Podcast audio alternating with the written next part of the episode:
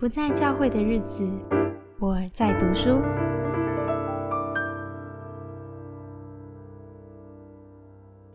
今天要谈二十一世纪教会成长学，提摩太·凯勒牧师所写的这本书。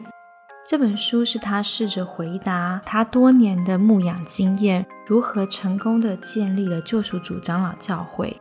那么，教会的神学意向是什么？并且在书当中，他从福音谈到教会的神学意向，谈到教会和城市的关系，是一本很难得结合自身的神学信念跟身处的世界如何对话的一本书。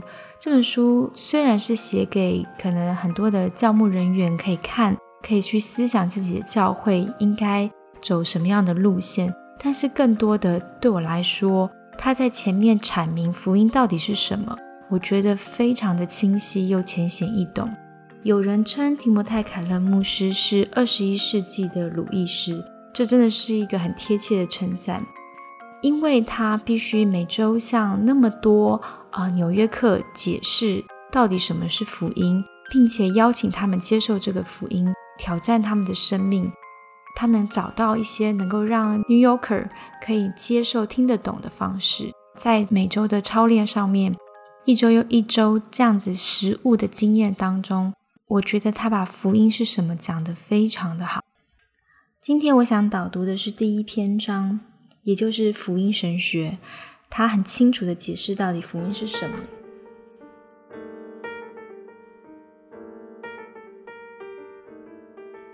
导读是我自己阅读完书之后挑选我非常有共鸣的部分，所以其实并不是这么完整的把他书中所有的意思都讲清楚，应该是透过我的诠释和解读，还有重新编辑，所以很推荐，如果你对书的内容有兴趣，可以自己找来看。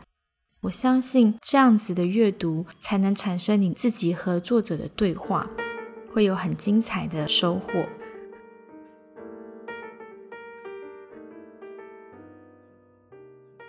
他在一开头提到什么是福音的时候，我很喜欢他引用钟马田的论点。钟马田认为，成为基督徒在于我们与神的关系改变了。耶稣的工作是，当人相信并安息在其中，会立刻改变我们在神面前的位分，我们变成在他里面。什么叫做在他里面？什么叫在基督里？其实是我成为基督徒之后阅读圣经常常思索的一句话。这里的阐述非常的强而有力。其实我们接受福音就是在基督里，因此我们不用害怕失落这个恩典，怕自己好像做错了什么事，或是不够认真追求主，就好像掉到在基督以外。所以福音很重要的是，它是。基督已经为我们完成的工作，它是已经成就的工作，并且我们需要加以回应。所以福音不是只是一种生活方式，它是在于神为我们做了什么，而不是我们自己做了什么。那在传福音上面，其实最强而有力的见证就是基督徒群体之间彼此相爱。虽然呢。啊，基督徒的社群很重视有爱心，或是做出一些良善的举动，有善行。但是慈善是福音的结果，福音的成果，而不是福音本身。这一点是，嗯，提摩太·凯勒牧师强调，我们必须区分清楚的。当一些机构、组织或是教会群体搞错了什么是中心，而把重点的中心放在了那些善行或是见证上。就是把福音的成果倒果为因了。那福音有两个很重要的敌人，我们一定要认清楚。一个呢是律法主义，它会让我们宗教化，觉得自己做得很好，而觉得自己好像接受了福音，但其实它偏离了福音的本质。另外一个就是相对主义，也就是耶稣照着你的本相爱你。所以你就做你自己就好。它让人好像不用去思想我应该做什么回应上帝，而是有了非常没有界限又开放性的信仰态度。这会导致另外一个问题，就是道德废弃论。也就是福音变得非常的空泛，没有大能能够翻转人的生命。我们先好好的来回答福音到底是什么。其实福音主要是回答两个问题：第一，我要做什么才能得救？第二，世界有什么盼望？你可以选择以个人主义，我要做什么才能得救来回答这个问题，也可以选择比较大的，就是世界需要什么盼望。要小心的是，如果从个人主义回答，你可能会掉入了一种危机，就是太过于注重个人的得救以及心灵的部分，而没有看到上帝拯救的计划是我们和整个世界恢复关系。那如果你只看世界有什么盼望，却又没有讲得很清楚明白，让人们知道我要怎么参与在这个计划里，我个人必须如何得救才能走进上帝的救赎计划。因此，真正的福音必须同时这两个问题都必须并存和回答。啊，讲到这边，我觉得可以先聊一聊，不知道你信主之后，你听到的福音是偏向哪一种呢？你的教会关心的是社会公义，福音跟世界的关系。教会群体在世界上怎么为主做见证，让世人看见福音是什么？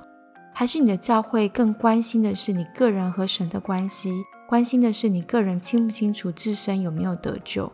在我的经验上，我觉得台湾的教会大部分比较放在个人层面，我们大多回答的就是我怎么确定自己已经得救了？我怎么知道自己可以上天堂？我怎么确信自己是一位基督徒？好像只有长老教会比较关注的是这个世界要走向哪里。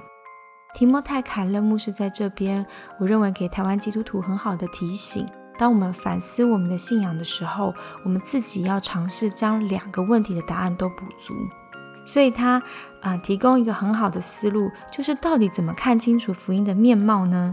首先，我们必须把主题和故事情节两者辨认出来。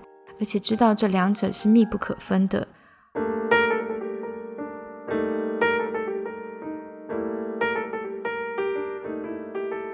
提莫泰·凯勒牧师做了一个很好的分析。当我们回答“我要做什么才能得救”的时候，其实我们是比较系统性的回答这个问题。我们从圣经当中提取出来神人罪恩性，帮助一个人可以清楚的知道。到底关乎我个人的救恩计划是什么？但是也有另外一种读圣经的方法，它是要随着时间看见圣经整个宏大的叙事 （meta narrative）。这个宏大叙事，它会谈论上帝的创造，然后也会提到世界是怎么堕落。基督的工作是什么呢？是道成肉身，是代赎。是建立神的国度，并且带来了新的创造。最终谈论到信心，也就是信仰群体是怎么在这个世界继续神国的工作。所以，当我们去思考福音的面貌的时候，作者提醒我们，主题跟故事情节是密不可分的。故事情节就是我刚刚所说的叙事脉络，从创造到堕落、代赎以及信心。但是主题就可以有很多种方式，比方说，你可以从盟约的角度来谈这个故事，你可以从王国的角度、王权的角度来谈这个故事。无论你从什么样的主题进入，最终都会指向基督的工作。所以我们可以这样说：，其实福音是非常简明清楚的，它是单一又完整的信息，但是。福音的表达方式，说明福音的丰富性是有非常多种方式，可以用各式各种的主题来包装说明这个福音的内容。这种方法就叫做横跨正点的主题，正点就指的是圣经，所以可以横跨整本圣经的主题来阅读圣经的故事，这样子可以避免过度简化的福音版本。作者也介绍 Carson 的《Biblical Gospel》这本书呢，提出了二十几种贯穿各个经卷的主题，而这些主题呢，可以让福音贯穿旧约、新约许多的轴线，统合起来，赋予它们意义。我们可以透过当中任何一个主题，把福音从头到尾解释一遍，但是没有任何一个主题可以给人福音的全貌。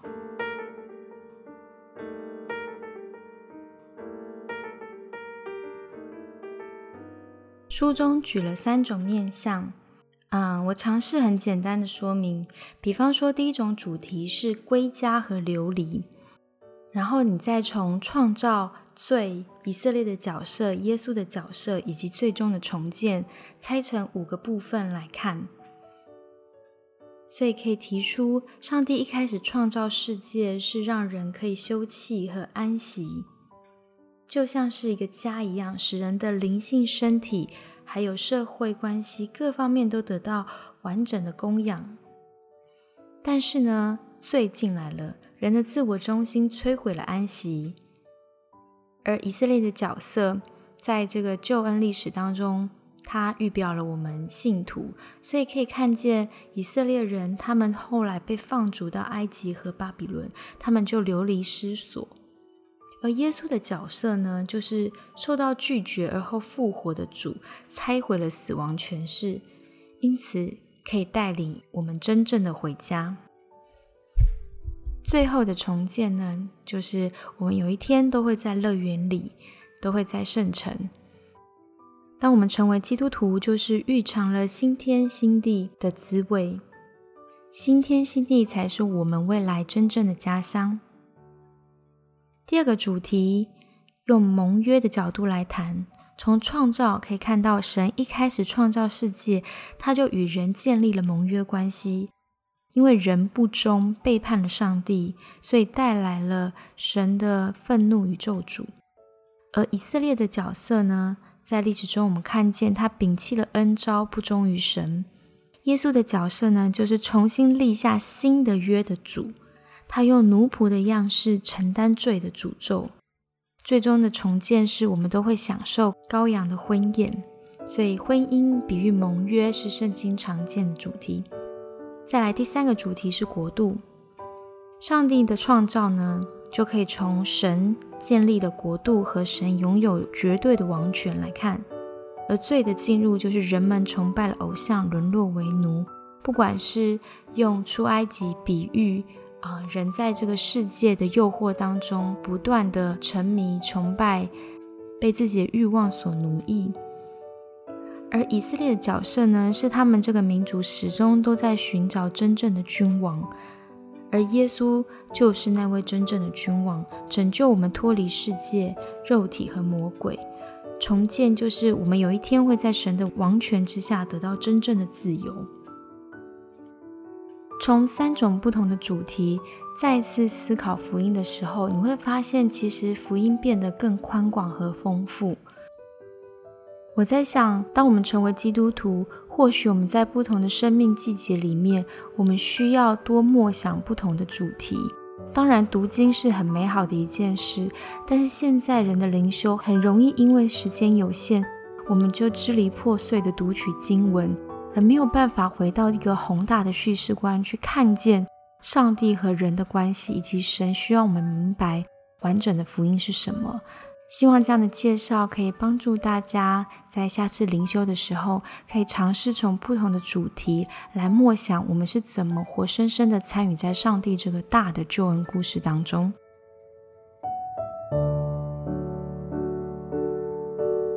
那不论是什么主题，它其实都回答了几件事。第一，就是神对我们有什么期望，这是当初神在创造的时候所立下的心意。第二，我们发生了什么事，或是世界出了什么差错，这就是堕落的开始，罪怎么进入世界。第三，神在耶稣身上挽回了一切，耶稣带来了救赎。耶稣怎么救赎我们？四。历史最终会是什么样的结局？会带来什么样的重建与更新？当一个基督徒接受福音之后，其实很深刻的认识福音内涵，会发现福音有三个重要的特质，而这会带给我们全人的影响。就如同作者引用纽必真的一段话：基督信仰的故事提供我们一套透镜。不是让我们观看的物体，而是透过它来观看事物。因此，它势必会带来一种生活方式，影响我们人生的一切，我们的心思、情感，还有我们人生的每一个部分。所以，福音不是一种生活方式。福音是神已经为我们完成的事，并且我们会回应他，所以我们回应他带来的影响力，就是我们产生一套新的生活方式，内外都全部得到更新。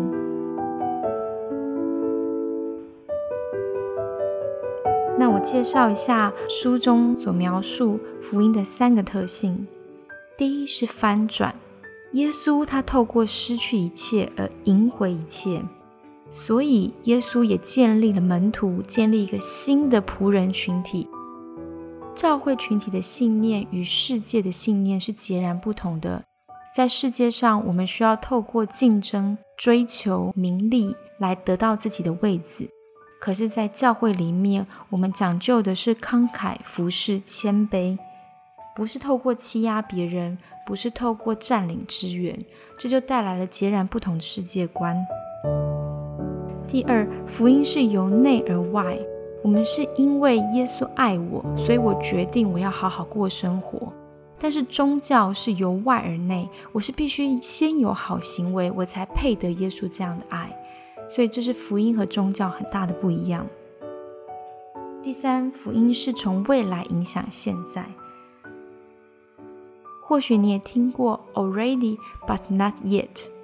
耶稣揭开了神国的序幕。但它还没有完全实现，所以弥赛亚来临呢，会有两个阶段。第一次来到，他拯救了我们脱离罪的刑罚，也赐给我们圣灵的同在。到了末了，他会再度来临，完成他开启的工作，拯救我们脱离罪恶的权势，彻底的消灭他们，带来一个新创造的世界。所以基督徒是注视着这样的前景而活的。我们传福音，告诉人们这个好消息，是预备他们面对将来的审判。我们扶贫济弱，帮助人，是因为我们知道这是神的旨意。神最终会消弭一切的逼迫。我们教导信徒整合自己的信仰和工作，以至于可以成为一个创造文化的人，致力追求人类的繁荣昌盛，促进共同的福祉。是因为天国已经降临，但未完全实现。帮助我们不会过度悲观，从社会当中分离隐遁。我们会积极的参与社会，但同时又会避免乌托邦式的幻想，觉得光是靠人类就可以创造新的文明。我们相信，只有等到主再来那一天，公义良善的社会才会得以完全实现。愿今天的分享对你对我都有帮助。